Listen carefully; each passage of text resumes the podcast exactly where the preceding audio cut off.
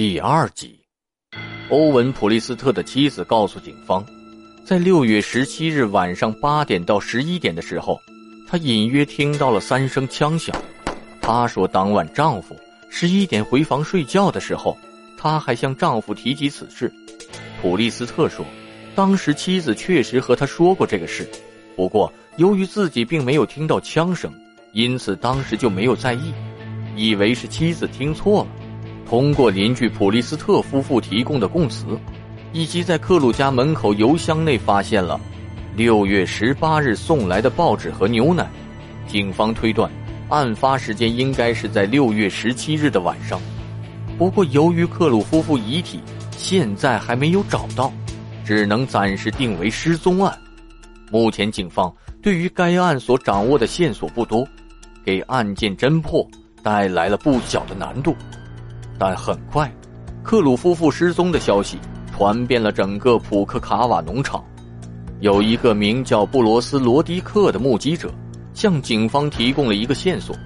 他说，警方公布的克鲁夫妇十七号晚上失踪或被杀的信息是错误的，因为在十九号的时候，他在仓库门口干活的时候，亲眼看到远处克鲁家门口站着一个女人，在向远处眺望。并且还看到克鲁家的车道上停着一辆车，站在门口的女人会不会是克鲁太太呢？这就产生了一种假设理论：难道她在十七号晚上杀死了自己的丈夫，然后再伪装成自己和丈夫失踪？这样就解释了为什么这几天都有人照顾十八个月大的罗希尔。不过，这样的假设。很快被休顿探长否定了，因为经过法医化验，克鲁夫妇屋内的血迹是属于不同的两个人的，并且出血量都很大。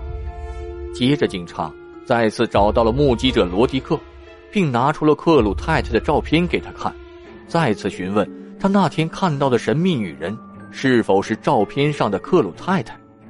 没想到，此时的罗迪克却说。我其实根本就不认识克鲁太太，我只知道那是他的家。罗迪克又仔细的看了一下照片，说照片里的人和他看到的女人的头发长度差不多，不过头发颜色要比照片里的浅。警方来到了罗迪克目击神秘女人的地点，发现此处离克鲁家大门足足有一百米远，想要看得清楚是十分困难的。因此没有办法证明十九号看到的那个神秘女人就是克鲁太太。随后，警方展开了大规模的调查，调查的区域和人员包括：一、克鲁农场方圆八公里以内的所有住户；二、克鲁夫妇的亲属和朋友；三、任何与克鲁夫妇产生过交集和联系的人。凡是符合这些条件的，都会被调查。随着调查工作的逐渐深入，休顿探长的心中已经有了一个嫌疑对象，他就是克鲁先生的岳父莱纳德·戴勒姆。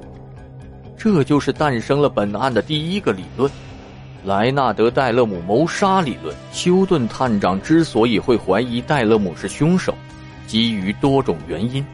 首先是作案动机，莱纳德·戴勒姆有一个妻子。名叫梅西戴勒姆，他们夫妻两人一起经营着自己的农场。然而，在案发前四个月，妻子梅西突然去世。在很早之前立定的遗嘱中，他将自己的一半农场所有权平分给了两个女儿。大女儿名叫珍妮特戴勒姆，后来她嫁给了大卫克鲁，而随夫改了姓，变成了珍妮特克鲁。小女儿名叫。海瑟戴勒姆，在妻子梅西去世之后，不知道什么原因，在最新的遗嘱中，他竟然将农场的一半所有权都给了大女儿珍妮特，而小女儿海瑟分文未得。另外，克鲁夫妇农场原来的主人是珍妮特的舅舅。二十年前，在珍妮特只有十岁的时候，舅舅去世了，在遗嘱中。舅舅把农场所有权平均分给了珍妮特和海瑟。珍妮特在奥克兰完成学业，经常不在父母身边。后来与大卫·克鲁结婚。结婚后，两人回到了普克卡瓦。夫妻二人全额支付买下了妹妹海瑟的另一半农场所有权，彻底拥有了原本就有的农场。然而，如今姐妹俩的母亲去世，一直在普克卡瓦的小女儿海瑟却什么也没有得到。让戴勒姆怎么也想不通的是，在大女儿已经拥有了那么大的农场的情况下，妻子仍然要把遗产都留给大女儿，如此偏爱大女儿。对小女儿很不公平，也许这就是戴勒姆的作案动机。除了作案动机，休顿探长还找到了戴勒姆身上的多个疑点。在一开始，戴勒姆来到克鲁家发现现场的惨状后，他并没有直接报警，而是跑到了几百米外的邻居家，并且也没有让邻居马上报警，而是让邻居和自己一起回去看看。随后再让邻居回家打电话报警。要知道，当时克鲁家是有电话的，为什么非要来来回回的跑呢？为什么不直接用克鲁家的电话报警呢？根据戴勒姆和邻居普利斯特的供词，十八个月大的女婴罗谢尔是他们共同在卧室的婴儿床上发现的。也就是说，在戴勒姆第一次进入克鲁家的时候。没有想起自己的外孙女，而是在第二次进入克鲁家的时候，在隔壁邻居在场的情况下，他才想起来自己有一个外孙女。这种情况显然很让人怀疑。在最初做笔录的时候，戴勒姆十分紧张。不过他向警方指出，客厅里那把老式摇椅在事发前并不在那个位置，不知为什么。现在被挪了位置。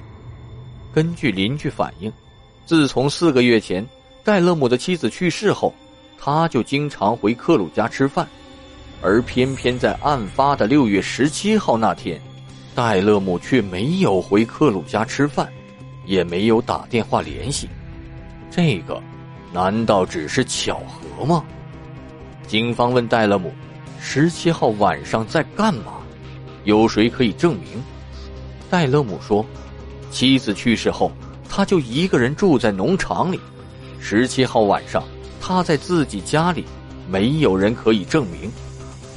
刚才我们提到了戴勒姆的杀人动机，其中提到了小女儿海瑟。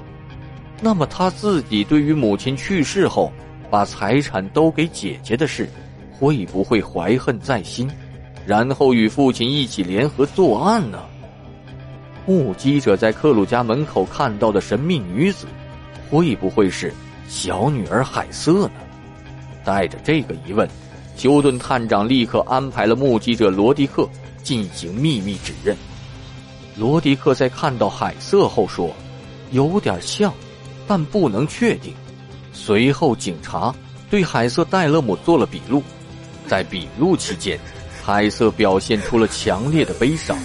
过程中也十分耐心，相当配合回答警察的各种问题。从回答中也找不出什么漏洞。看起来，海瑟和姐姐珍妮特的感情很好，没有什么恩怨。最重要的是，本案的第一理论之中，对于戴勒姆和小女儿海瑟，只是怀疑有作案可能，但并没有实质性的正面证人或证物，这就让警方的调查。陷入了停滞状态。本集播讲完毕，感谢您的收听。